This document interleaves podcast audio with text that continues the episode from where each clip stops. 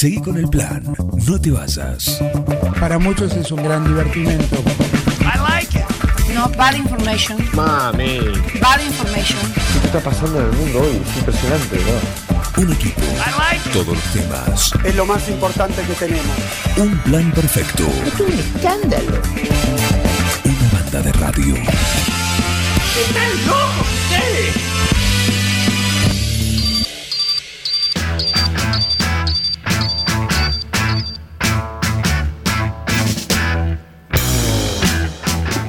La música lo presenta e indica que es momento de meternos en esta sección que eh, va ganando muchos adeptos, ¿eh? muchos adeptos. eh, Mira, mira la carita que te pongo. y bueno, pero es así. Es así, es la realidad. O no te o no te llaman para decirte por ¿Vos sabés que sí? bueno, bueno. Yo estudié en un supermercado, hasta me pidieron un autógrafo de joda, ¿no? Pero. Ah, Bueno, Y hay de alguien que no conozco mucho, pero llega, no sé. No sé qué pasa. es así, es así. Ya La me está asustando, pero bueno. Me está asustando un No, poco. para pero- nada, para abriste nada. las puertas del infierno. Eh, algo así, no hay vuelta atrás, dicen. Eh, Pablo Maccheroni está con nosotros como cada viernes para llevarnos de viaje por el mundo de la música progresiva, el rock progresivo, el rock sinfónico. Cada viernes nos presenta algún artista, alguna banda eh, de todos lados, así que hoy no va a ser la excepción. Buen día. Hoy, hoy arrancamos, bueno. Eh, hoy lo que vamos, lo que traje hoy es un músico francés, músico, productor, multiinstrumentista, eso que hacen un poco todo. Eh, me, te- me tendría que poner de pie para la de hoy, pero bueno, voy a tratar Sí. de mantenerme sentado. No, no por el músico este en sí, que es genial, sino por quien canta la canción que traje de este músico. ¿Sí? Bueno, eh, este músico francés eh, de- del ambiente de rock progresivo también tiene mucha, mucho derivado de la música celta, que es bastante, hay mucho de lo rock progresivo y la música celta y hay grupos que, lo, que la incluyen, queda muy bien, como vamos a escuchar hoy acá. Eh, bueno, este, esta persona es Alan Simon, ¿sí? francés.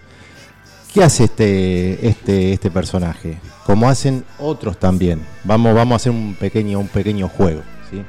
Alan, Alan Simon no tiene una banda estable. No son esos que tienen una banda, su guitarrista, su baterista, sino que hacen proyectos, los presentan a la discográfica y después, mediante eso, si la discográfica acepta eso, su proyecto, buscan Arma el eh, equipo. Arma el equipo.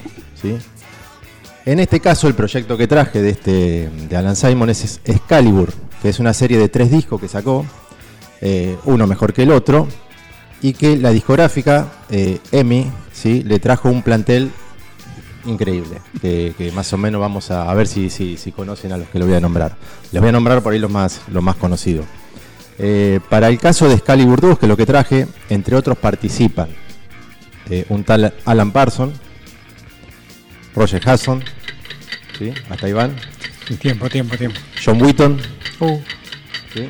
a ver, Alan Parson, ya lo conocen todos, Roger Hudson, Supertramp, eh, John Wheaton, Asia King Crimson, entre otros, ¿sí?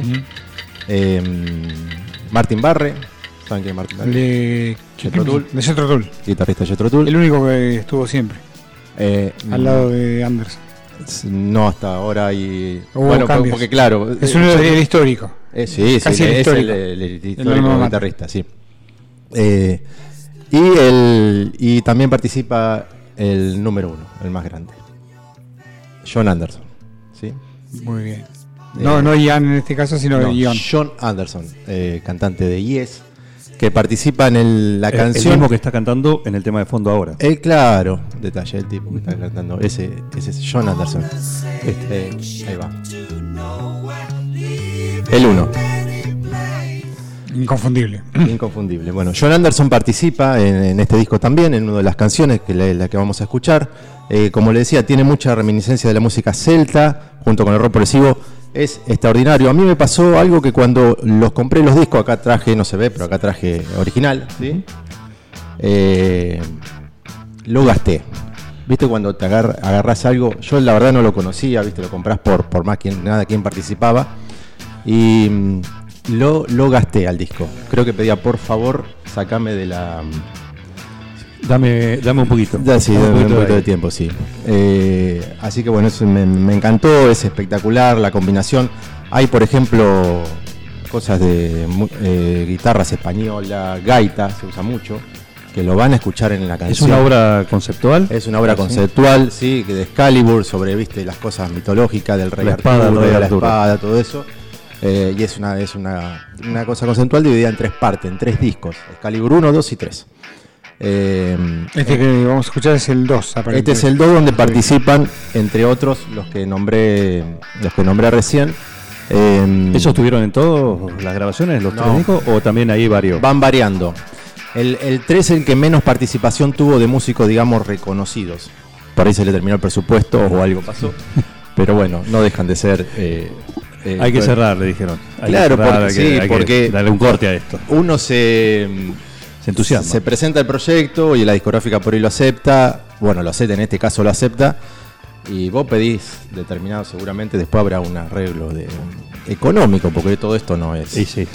no es gratuito, ¿no? Eh, pero bueno, el proyecto Excalibur de Alan Simon eh, es algo que me encanta, está buenísimo. Escuchen al gran John Anderson y la parte, eh, la parte final de la canción donde se mezclan gaita, viento, es genial. La producción es increíble, suena todo, viste, cuando escuchas todo y es fantástico. Así que, sí, Miguel. Había tenido también un acercamiento no a la música celta, sino a otros estilos distintos a lo, a lo que teníamos escuchando en IES en los discos solistas de Anderson, el of Bueno, eh, sí, del 76 ese Sí, disco. sí. Hasta- Muy raro. Muy raro, pero después en, en el tiempo reconocido, estamos hablando de. John Anderson, eh, reconocido de una manera Sí, sí. genial, ¿no? Sí, Anderson debe ser el tipo que más, Muy versátil. muy versátil, inclusive, eh, recordemos en el 90 y pico que yo lo fui a ver acá a Argentina, era muy chico, mi viejo me llevó a verlo, por suerte, 94, 95. Estuvo en Brasil y hizo un disco con músicos brasileños. Ah, no dedicó- tenías. ¿No tenías eso? No, no. Toltec, año 94. sí, En realidad me editó, pero todo con músico brasilero. A él le, apasionaba la música brasilera, vino a Brasil, armó con. eh, inclusive en el disco participa Rubén Rada y otros otros otros músicos conocidos. Bueno, después incursionó en el, el lateralmente pop con Vangelis. Con Vangelis. También el estilo, se El sumó a la gira- Vangelis, el sí. famoso dúo que Los fructificó. amigos de Mr. Cairo. Sí, fructificó en varios discos. Tal cual. Pero bueno, eso vamos a hacer algo de John Anderson, obviamente. También tiene eso Eh, especial. es, eh, hay que hacer varios de John Anderson, ¿sí? Tendríamos que hacer uno, eh, unos cuantos, viernes seguido, porque bueno, son, eh, estamos hablando de músicos de más de 50 años de carrera. Es increíble, pero sí, hoy John Anderson tiene 78 años. Y como me acaba de sorprender, también con estilos tan distintos. Con estilo tan distinto y en todos queda bien. Por eso es el mejor. Este eh, proyecto Excalibur, ¿de qué año es? Esto eh, tenés eh, eh, del 2000 en adelante, el disco este que traje y la canción es del 2007. ¿sí? Está grabado en, ese año y mm, nada, después está el tercero que es crea algo del 2010 y termina la, la trilogía de, de Excalibur de Alan Simon, músico francés. También un detalle, cineasta, hasta ha hecho largometraje, el tipo es un genio de todo eso y bueno, eh, no solo de la música, sino también le, le- le apasiona el cine. Sí, ¿no? te gusto también. Así que sí. La canción es Círculo de, de Vida y bueno, cuatro minutitos y algo de puro placer con la voz del más grande, John Anderson. El menú que nos trajo hoy Pablo Mascheroni acá, en esta sección de rock progresivo.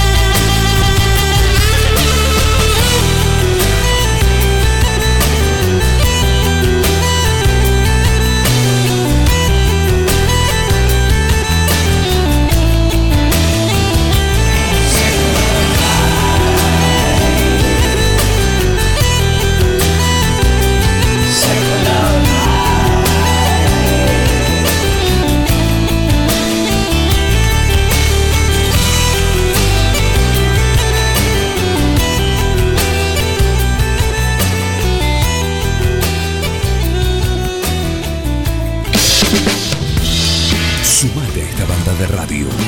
No, not you, not you. Dejen de reventar las, las guindas, dejen de joder. Che, pero esto se va a la mierda. Yo creo que deberían abrazarse y hermanarse, muchachos. Un plan perfecto. Yo estoy emocionado. Súmate a esta banda de radio.